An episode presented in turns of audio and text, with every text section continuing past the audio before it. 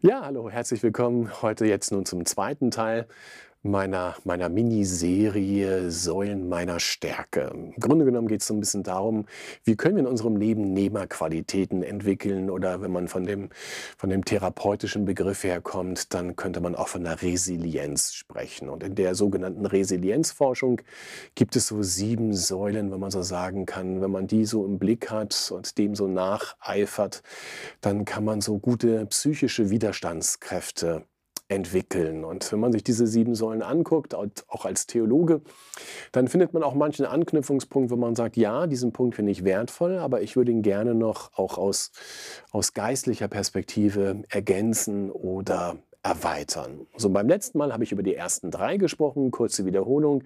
Der erste Punkt war so die Zuversicht, ähm, was das weitere Leben betrifft die Zuversicht, die ich in Gott habe oder die Zuversicht, die, die ich habe in mir selbst. Ich habe das dann mit dem Gottesbegriff gefüllt, dass Gott wirklich ähm, mit uns in die Zukunft gehen will. Also ich habe die Zuversicht, was das betrifft. Der zweite Punkt war, dass ich zunächst einmal akzeptiere, dass meine Lebenssituation nun mal gerade so ist, wie sie ist. Gerade auch jetzt vielleicht in dieser Pandemiezeit ist das ja für manch einen auch eine Herausforderung, den Umstand erst einmal so zu akzeptieren. Das kann man, dem kann man sich verweigern oder man kann sagen, ich akzeptiere es und ich nehme so in diese leidvolle Situation diesen Jesus mit hinein, dass er sich mit mir in meinem Leid eins macht. Und daran anknüpfend habe ich dann von der Lösungsorientierung gesprochen, dass man eben halt nicht in diesem Tal bleibt, in dieser Situation, wie sie ist. Annahme heißt nicht, dass ich mich einer Lösung verweigere, wie ich dort wieder hinauskomme, sondern gerade diese Lösungsorientierung bringt es mit sich, dass ich sozusagen in eine Perspektive hineingehe. Und der vierte Punkt, auf den ich jetzt eingehen möchte, das ist eigentlich so der Punkt der, der Selbstwirksamkeit. Oder man könnte auch davon sprechen, ich gehe raus aus meiner Opferrolle. Es gibt ja viele Menschen, die, die, die gefallen sich letztlich in der Opferrolle und die finden immer Gründe, warum ihr Leben nicht anders aussehen könnte. Und ne, das ist immer so, du kannst ihnen Lösungsvorschläge aufzeigen, aber sie werden immer sagen, ja, aber, aber nicht bei mir, weil. Und dann bleiben sie in der Opferrolle und du merkst, das hat für sie auch einen Gewinn darin zu bleiben. Und raus aus der Opferrolle bedeutet auch, dass ich zunächst wahrnehme, dass ich auch dafür Verantwortung übernehmen kann und die Kraft habe, mein Leben zu ändern. Dass ich sage, ich möchte wirksam werden und ich glaube, dass ich durch mein Tun ähm, etwas bewirken kann, dass mein Leben in eine gute Richtung geht. Das ist so das die Selbstwirksamkeit ist tatsächlich auch ein motivationaler Begriff. Ich glaube, dass ich es in der Hand habe, so positiv auf mein Leben einzuwirken, dass ich es ändern kann.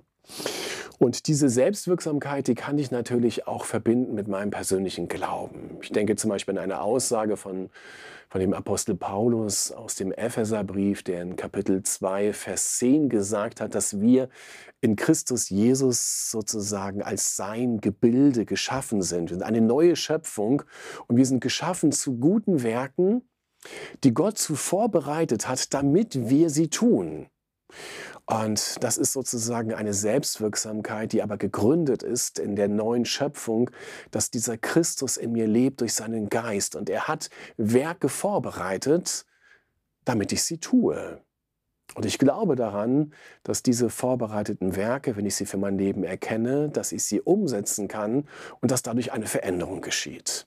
Und das ist im besten Sinne rauszukommen aus dieser Opferrolle, wo man andauernd nur die Schuld bei anderen sieht und sich abarbeitet an dem, an dem Käse, den andere verzapfen. Und ich könnte mein Leben ganz anders gestalten, wenn nicht die anderen wären und wenn nicht die Politiker und, und was weiß ich. Es sind immer die anderen, die mein Leben so furchtbar und schlimm gestalten. Das ist so eine Opfermentalität.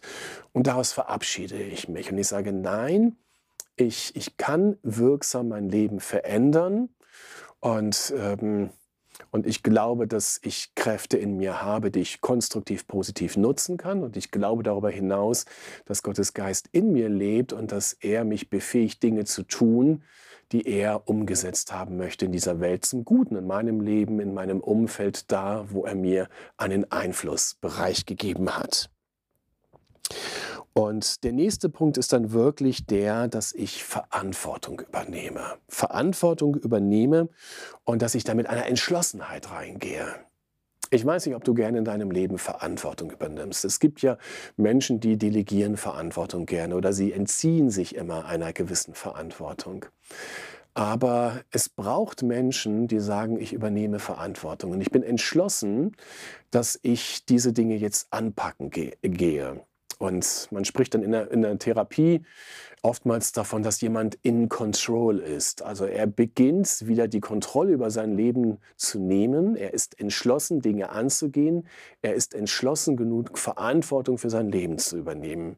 Ich delegiere die Verantwortung für mein Leben nicht an andere, nicht an meinen Arbeitgeber, nicht an meine Familie, nicht an, an meine Kommunalpolitiker oder an meine Landes- oder an meine Bundespolitiker, sondern ich übernehme Selbstverantwortung und für mein Leben und ich gehe das entschlossen an und sage, ich möchte wieder in Control sein. Und in Control, in Kontrolle zu sein, bedeutet auch, dass ich weiß, letztlich habe ich ja mein Leben nicht unter Kontrolle.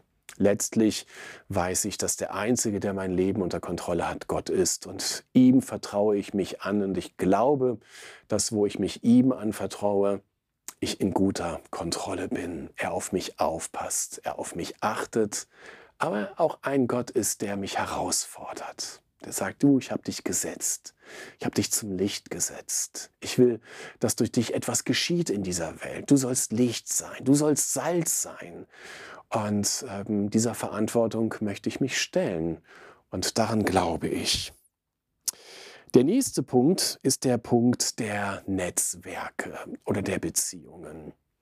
Diese Pandemie bringt es ja mit sich, dass viele Menschen sich zurückziehen und einsam werden dass sie sich isolieren von Gemeinschaft, zum Teil auch erzwungen durch Kontaktbeschränkungen, durch einen Lockdown oder einen Shutdown, wie auch immer.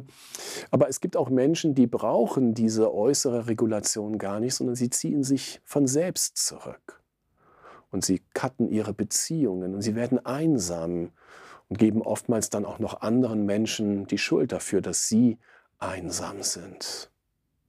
Ein unendlich wichtiger Stabilis Stabilisierungsfaktor in unserem Leben, was Widerstandsfähigkeit betrifft, ist unsere soziale Eingebundenheit. Die, das, das Bedürfnis nach sozialer Eingebundenheit ist ein, ein grundlegendes psychologisches Bedürfnis des Menschen. Ich brauche die Erfahrung, dass ich nicht alleine bin. Ich brauche die Erfahrung, dass ich um mich herum Menschen habe, die, denen ich wichtig bin, die auf mich acht geben, denen ich wichtig bin, die, die, ja, die, die mir helfen, dass ich nicht isoliert bin. Jeder von uns braucht das. Und ähm, Menschen, die eine Widerstandsfähigkeit entwickelt haben, die resilient sozusagen sind, das sind Menschen, die sich gut vernetzen, die in Freundschaften leben, die in Beziehungen leben und diese auch pflegen. Und das gibt Kraft, das gibt Stärke. Ich weiß nicht, wo du für dich sagen kannst, das sind die wichtigsten Beziehungen in meinem Leben. Diese ein, zwei, drei, vier Menschen, das sind für mich unverzichtbare, unaufgebbare Freundschaften. Die brauche ich einfach für mein Leben und die helfen mir, dass ich gesund bleibe, dass ich psychisch widerstandsfähig bleibe. Etwas, was wir ja auch bei Jesus schon sehen in den Evangelien, dass er um sich herum auch Menschen hatte, einen Dreierkreis, seine engsten drei Freunde, dann den Zwölferkreis der Jünger und dann den größeren Kreis von ungefähr 70 Menschen. Also auch er war sozusagen beziehungsorientiert unterwegs und war ganz stark vernetzt bis in die dunklen Stunden seines Lebens hinein. Und der siebte Punkt ist dann die Zukunftsorientierung. Damit meine ich, dass ich eine gesunde Widerstandsfähigkeit habe, wenn ich ein positives Bild von meiner Zukunft habe. Welches Bild hast du von deiner Zukunft? Hast du ein positives Bild oder hast du ein Katastrophenbild, ein Bild, das dir eigentlich Energie zum Leben raubt? So eine, ein Weltuntergangsbild, nicht nur in deinem persönlichen, sondern im, im, im globalen sogar. Die Nachrichten, die täglich auf uns einströmen, geben uns oftmals den Eindruck, dass wir äh, voll in eine Katastrophe schlittern, dass diese Erde den Bach runtergehen wird. Wir haben ja nicht nur die Pandemiekrise, wir haben unendlich viele Krisen, dass dieses Jahrhundert auch bei den Trendforschern als ein Krisenjahrhundert bezeichnet wird. Nun, mein Bild von meiner Zukunft ist das, dass ich an diesen Jesus glaube, der sein Reich aufgerichtet hat, der eine neue Schöpfung begonnen hat mit seiner eigenen Auferstehung und dass ich dadurch, dass ich ihm folge, Teil dieser neuen Schöpfung bin, Teil von diesem neuen Reich bin. Ich glaube an die Wiederkunft Jesu. Ich glaube, dass er zurückkommen wird und diese Erde noch einmal ganz heilvoll berühren wird, sie verändern wird, uns allen zeigen wird, wie er sich das von Anfang an gedacht hat. Mein positives Zukunftsbild ist ein Bild von einem Gott, der in Jesus kommen wird und der uns allen zeigt, was es heißt, wenn dieser Jesus auf dieser Erde leibhaftig regiert und heilvoll regiert, in Liebe, in Erbarmen, in Gerechtigkeit. Dass er am Ende alles einmal heilen wird und wiederherstellen wird. Diese Welt, diese Schöpfung soll es noch einmal erleben, was es heißt, dass Jesus regiert. Und das ist mein Bild von, von, von meiner Zukunft, von der ganz großen Zukunft. Und dieses Bild, das stimmt nicht zuversichtlich. Das löst in mir eine Freude aus. Das macht mich auch gesund. Das gibt mir Widerstandskraft. Alles wird einmal überwunden werden durch den, der schon gegenwärtig ist, durch seinen Geist und der einmal wiederkommen wird, um alles zu vollenden in seiner Gegenwart. Das ist also die, die letzte, die siebte Säule. Und mit diesen sieben Säulen will ich gut unterwegs sein in meinem Leben.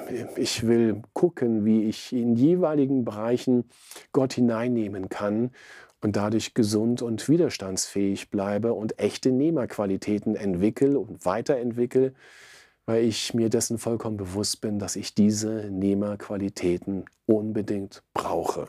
Jeder von uns. Also ich wünsche dir viel Inspiration mit diesen Nehmerqualitäten, mit diesen Säulen auch hoffentlich deiner Stärke. Und ja, komm, komm einfach weiter gut durch diese Zeit. Sei gesegnet.